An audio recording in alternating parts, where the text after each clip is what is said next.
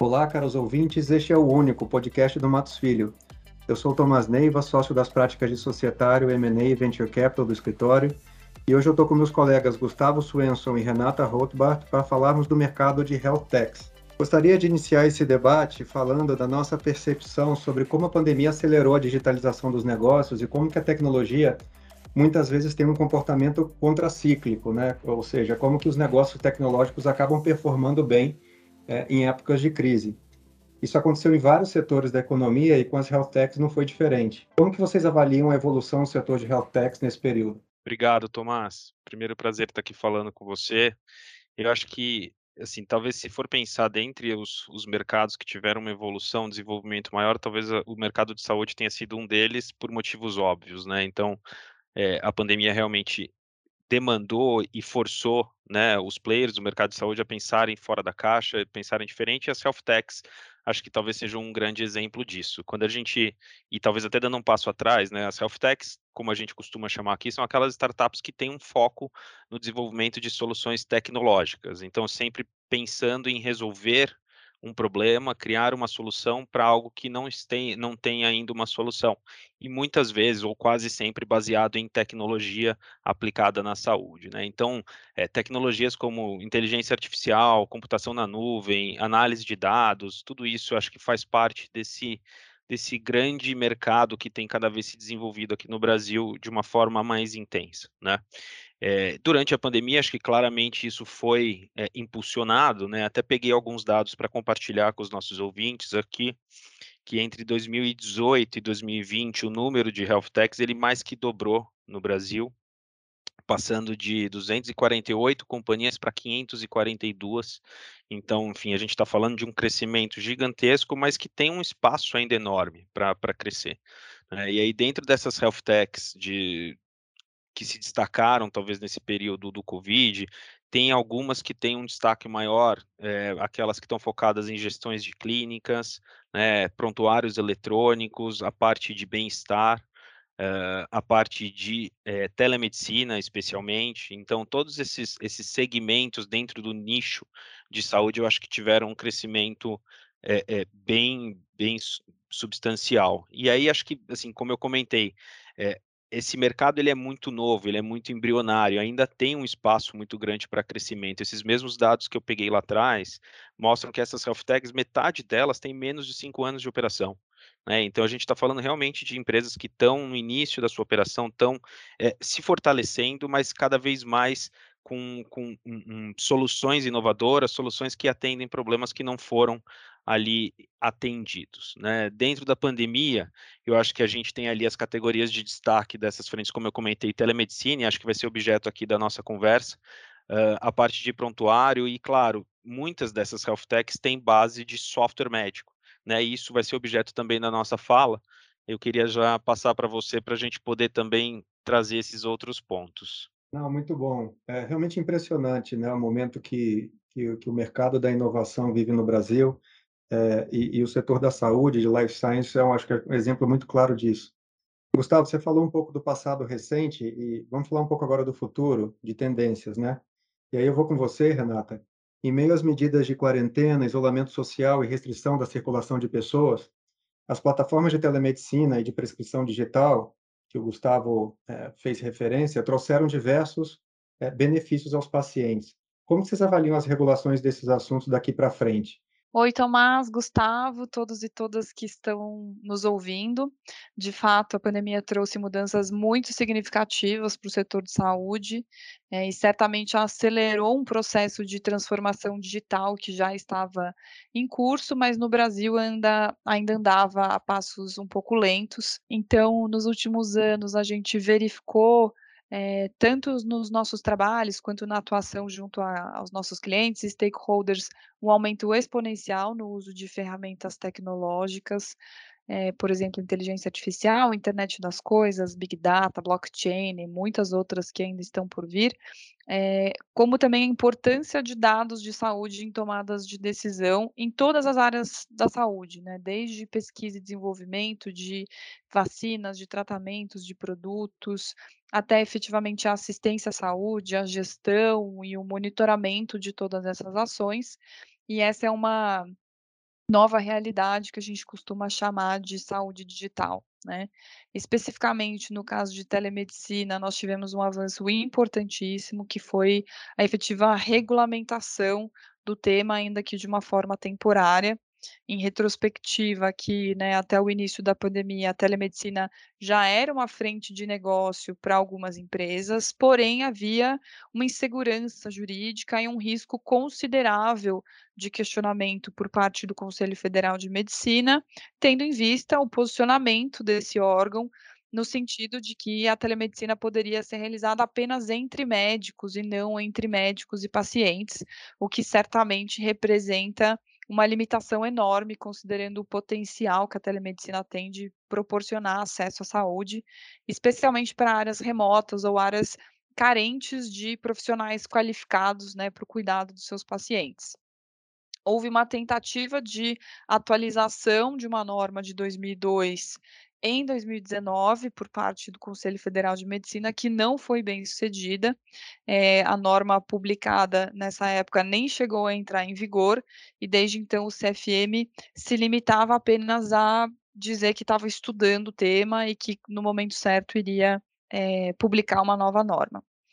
Início de 2020 começa uma pandemia, junto com a pandemia é, uma série de medidas de quarentena, de isolamento social, de restrição da circulação de pessoas, o que claramente dificultou o acesso dos pacientes aos estabelecimentos de saúde para tratar as suas doenças crônicas, doenças que não eram é, Covid, necessariamente, é, gerando uma oportunidade única para colocar a telemedicina à prova é, aqui no Brasil, né?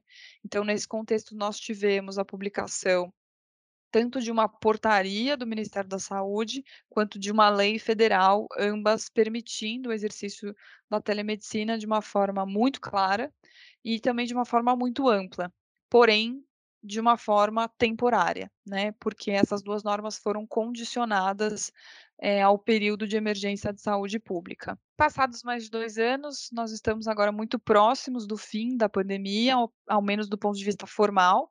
A partir do dia 22 de maio, entra em vigor uma portaria que encerra a declaração de emergência de saúde pública decorrente da Covid-19 no Brasil, e, portanto, essa portaria do Ministério da Saúde e a lei federal, é, em tese, deixam de ter validade, né? E essa situação já produziu efeitos importantes, tendo em vista que o CFM recentemente publicou uma nova resolução que traz novos requisitos para o exercício da telemedicina no Brasil, já está em vigor e é para ser uma norma definitiva, permitindo uma aplicação super ampla, né, não só na assistência, como também na educação, pesquisa, prevenção de doenças, gestão e promoção da saúde. Essa norma traz subconceitos que são bem importantes, como teleconsulta, teleinterconsulta, telediagnóstico, telecirurgia, telemonitoramento, teletriagem teleconsultoria, cada um com requisitos específicos. É, existem pontos importantes a serem observados e que requerem a adaptação dos empreendedores, dos clientes, como, por exemplo, a necessidade de consulta presencial pelo menos a cada seis meses, nos casos que envolvam atendimento de doenças crônicas. Isso é algo totalmente novo, não havia sido discutido em 2019, não havia sido, pelo menos publicamente, discutido pelo CFM no âmbito da pandemia, mas é um requisito que consta nessa nova resolução. Além disso, é importante ter em mente que é uma norma que precisa ser interpretada em conjunto com várias outras regulações, por exemplo, a LGPD, que trata de dados de saúde, dados pessoais, a Lei de Prontuário Eletrônico, normas que falam sobre softwares como dispositivos médicos. Nem toda plataforma de telemedicina se encaixa nesse conceito, mas é possível que sim. E também normas de publicidade médica, entre outras. É importante notar que dois pontos bastante controversos que o CFM defendeu durante o período da pandemia não foram incluídos nessa nova resolução. O primeiro era em relação à necessidade de uma primeira consulta ser presencial, para, na visão deles, acontecer o estabelecimento da relação médico-paciente, isso não foi incluído. E o segundo, quanto à necessidade de inscrição dos médicos, dos estabelecimentos de saúde que prestem serviço de telemedicina no domicílio dos pacientes. Isso também não foi para frente, é, a regulação determina que a inscrição é necessária somente perante o conselho regional em que a empresa está assediada, tendo que indicar um profissional médico como sendo o responsável técnico é, pela empresa e por essas atividades. E, por fim, nós temos no âmbito do Congresso Nacional um projeto de lei bastante relevante para esse tema, projeto de lei 1998 de 2020, que originalmente pretendia tão somente regulamentar a telemedicina de uma forma definitiva no Brasil, né, então pós período de pandemia, mas passou por uma mudança estrutural recente e que nos parece muito promissora, porque a expectativa é de que esse PL regulamente não só a telemedicina, como a telesaúde em geral, que é a utilização dessas ferramentas de comunicação por qualquer outra profissão de saúde, né, como os farmacêuticos, enfermeiros, dentistas, nutricionistas, é, e que até o período de pandemia, esses conselhos também tinham uma visão conservadora, né? É, passaram a permitir, em caráter excepcional, essas interações remotas, e agora a expectativa é de que isso continue. Então, esse PL contribui para a regulamentação da telesaúde de uma forma ampla, né? Não só para a profissão médica, como todas essas outras profissões de saúde. Esse PL 1998 de 2020 já foi aprovado na Câmara dos Deputados, está pendente de deliberação pelo Senado, e caso não haja mudanças significativas no texto, depois de aprovado pelo Senado, ele vai direto para a sanção presidencial. Né? Então, acho que as perspectivas para a continuidade desse processo de transformação da saúde analógica para a saúde digital são muito promissoras, mas é um processo que está só começando né, depois desse grande marco que a gente espera ter para a telemedicina, para a telesaúde de uma forma definitiva, nós certamente teremos muitas outras discussões a respeito tanto da criação de novas normas ou da atualização de normas que se tornaram obsoletas para essa realidade digital, por exemplo, é, para venda e dispensação remota de medicamentos, para realização de exames point of care é, e tantos outros pontos que fazem parte da jornada do paciente.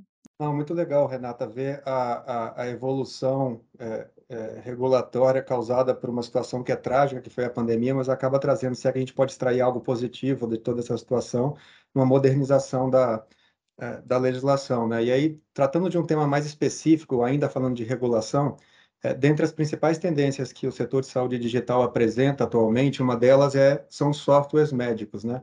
É, Diante desse contexto, em 2017, a Anvisa inseriu esse assunto na, na sua agenda regulatória e iniciou uma análise de impacto regulatório para analisar exatamente esse tipo de software, buscando adequar o arcabouço regulatório aos, aos avanços científicos e tecnológicos do setor. Né? E mais recentemente, a gente teve notícias da aprovação de uma nova regulamentação para esse assunto. Né? É, queria que vocês descrevessem um pouco quais são os efeitos práticos dessa nova regulação de softwares, softwares médicos. Legal, Tomás. Não, acho que é isso mesmo. Que bom que você trouxe esse ponto. Eu até me recordo que a gente conversou no final do ano passado, e aí eu apontei, né, nesse bate-papo que a gente teve sobre tecnologia, que um dos, dos pontos mais deficitários que a gente estava enxergando ali, especialmente dentro do, da prática ali de, de software médico, era justamente uma regulação mais moderna. Né? Esse tema, como você bem disse, estava na agenda da Anvisa desde 2017, e agora, enfim, algumas semanas atrás, foi publicada a resolução que está regulando de uma forma mais detalhada o software médico. É, sendo bem objetivo aqui na resposta, do ponto de vista prático, essa norma ela traz um pouco mais de clareza, talvez e detalhamento quanto à documentação, requisitos de análise, de análise desse, desse tipo de, de produto pela Anvisa. Mas acho que até dando um passo atrás, é importante a gente trazer o conceito de software médico para que todo mundo fique aqui na mesma página. Né? O software médico é aquele que é um sistema ou uma aplicação que tem, dentre as finalidades ali, prevenção, diagnóstico, tratamento, reabilitação ou anticoncepção. Então, sempre que a gente se depara com um sistema né, ou uma aplicação médica que tem alguma dessas funções ou alguma dessas finalidades, a gente pode estar diante de um software médico e, portanto, sujeito a registro ou notificação junto da Anvisa. Né? É, já existia uma norma regulando o tema, ou seja, uma norma de 2001, que é a norma que se aplica de uma forma ampla e geral para dispositivos e produtos para a saúde. E aí, se a gente for pensar, é, uma norma de 2001 certamente não pode ser atual em 2022. Então, é, essa norma publicada agora em 2022, ela de fato vem para atender e talvez modernizar um pouco mais né, essa visão da Anvisa com relação a software médico, e ela entra em vigor a partir do 1 de julho de 2022. Então, do ponto de vista prático, o que, que ela traz? Né? Ela traz o maior detalhamento ali quanto à documentação, ela traz também detalhamento quanto aos aspectos que a Anvisa avalia, mas do ponto de vista bem objetivo, isso tudo já acontecia. Né? Antes mesmo da publicação dessa norma, já existia necessidade de regularização, já existia necessidade de submissão dessa documentação para a Anvisa, agora a gente tem um pouco mais de clareza. E aí, tentando colaborar com os ouvintes, né, aquelas empresas, startups, empreendedores ou, ou, fundadores de empresas de software médico que se perguntam o que, que eu preciso fazer para me adequar, eu acho que tem alguns pontos que a gente pode trazer como pontos práticos aqui para uma análise sobre a necessidade ou não desse produto ser regularizado junto à agência. Então, acho que a primeira coisa é avaliar se esse aplicativo ou se essa pl plataforma atende uma daquelas finalidades que eu comentei lá no início, de prevenção, diagnóstico, tratamento, reabilitação ou anticoncepção. Na medida em que tenha uma dessas funções, ou pelo menos uma dessas funções dentro desse aplicativo ou desse software, é bem possível que ele seja sujeito a registro na, na agência ou, ou pelo processo de notificação, que é algo mais simplificado. É, segundo ponto, entender melhor e, e, confirmar qual que é a classificação desse produto, se ele vai ser sujeito a registro ou notificação. Em regra, pela nossa experiência, os produtos acabam caindo como classes 1 e 2, o que é um risco mais baixo e, portanto, sujeito à notificação, que é um procedimento mais celere para fins de regularização, mas pode variar e precisa de uma análise no, no caso a caso. Né? É, outro ponto importante é coleta e organização de documentação e certificação necessária para a submissão desse, desse material para Anvisa, né? mapear responsabilidades em âmbito pós-mercado, ou seja, uma vez que eu coloco esse produto no mercado, eu, como fornecedor, desenvolvedor desse produto, tenho responsabilidades perante os pacientes, perante os usuários. Né? Então, acho que é importante também mapear riscos e responsabilidades. Então, no futuro próximo, a gente pode começar a ver esse tipo de produto sendo incorporado também para fins de acesso, tanto na iniciativa pública quanto privada, ou seja, é, não é algo comum que acontece hoje em dia, mas acho que é bem possível e provável que a gente tenha esses produtos sendo incorporados, o que permitiria, de uma forma geral, um acesso maior a essas tecnologias ou a esse tipo de, de aplicação. Eu tenho uma última pergunta para vocês, que é o seguinte: como vocês avaliam o papel das autoridades reguladoras é, atuantes é, nesse setor? É, a gente tem percebido em outros setores um esforço muito grande de alguns reguladores. Eu posso dar o exemplo aqui do Banco Central, no, no âmbito financeiro, no sentido de abrir espaço para negócios inovadores e, consequentemente, estimular a competitividade do setor. Né? Como que vocês têm visto isso no setor da saúde? Bom, eu acho que, começando por aqui, é, a Anvisa, especificamente, foi uma das autoridades que teve uma postura muito proativa aí nos últimos dois anos, é, tentando é, retirar ao máximo as burocracias ou as dificuldades no processo de regularização, de fiscalização de, de um, dos produtos, né, de medicamentos, produtos para saúde, cosméticos e assim por diante, porque eu acho que a Anvisa sentiu durante a pandemia o quanto que uma má regulação pode impactar negativamente a vida das pessoas, né? Então a gente teve aí mais de 30 atos normativos ao longo dos últimos dois anos em que a Anvisa trouxe algum tipo de flexibilização no processo de regularização do produto, no processo de fiscalização, é, durante é, a, as discussões ali, quando a gente ainda estava no período de pesquisa com as vacinas, eles estabeleceram um processo que outras agências reguladoras já, já tiveram, no, já, já, já tinham implementado, né? Que é um processo que eles chamam de rolling review. Então, a partir do momento que você tem uma documentação, você vai mandando de tempos em tempos aquilo para a agência e não espera aquela pesquisa terminar para mandar o pacote todo de uma vez. Então, acho que eles demonstraram ali uma boa vontade no sentido de tornar esse processo de regularização que é inerente ao setor de saúde algo menos burocrático, mais eficiente e mais pró-empreendedor, né? mais pró-mercado, sem prejuízo de proteger a saúde pública e a saúde individual, que é a grande, que é a grande missão da Anvisa. Né? Então, acho que foi algo muito positivo. Eu, pessoalmente, fiquei surpresa com o fato de que, mesmo com a publicação do marco legal das startups, que trouxe ali a possibilidade de se ter um sandbox regulatório a critério né, de cada autoridade para olhar como que aquele produto está sendo desenvolvido e testar em, em, em, um ambiente controlado a melhor forma de regular aquele tema, fiquei surpresa deles não terem utilizado esse mecanismo de sandbox aqui para o caso de softwares médicos, né? Porque essa foi, inclusive, uma contribuição no âmbito da consulta pública desse tema que aconteceu no ano passado, foi uma contribuição que, que foi feita, foi uma sugestão que foi feita para a Anvisa e que eles poderiam ter se utilizado para ter certeza que a regulação para softwares médicos fosse uma regulação que atendesse é, as demandas do mercado e fosse uma regulação realista. É, mas eu vejo de uma forma muito positiva. Acho que, no geral, é, as autoridades elas sempre têm um, um, viés um pouco mais conservador e por isso podem é, demorar um pouco para regulamentar temas novos ou para prever novas possibilidades de você prestar um determinado serviço ou oferecer um determinado produto, mas é inevitável que eles vão ter que enfrentar essas discussões. E daí eu acho que cabe ao setor, né, regulado, aos stakeholders, aos empreendedores, todo mundo que está nesse ecossistema participar de uma forma muito ativa na discussão desses temas e propor, né, ter pautas positivas para as agências reguladoras é, entenderem os impactos que uma má regulação pode ter no, no final do dia, tanto para o paciente quanto para o desenvolvimento desse ecossistema de saúde digital que a gente tanto fala. Muito obrigado, Gustavo e Renata, pela participação e por dividirem conosco esse panorama tão completo aí do mercado de health techs. Com isso, chegamos ao fim de mais um episódio do nosso podcast. Fiquem atentos às nossas plataformas e redes sociais para mais análises jurídicas relevantes para o seu negócio. Muito obrigado a todos e até a próxima.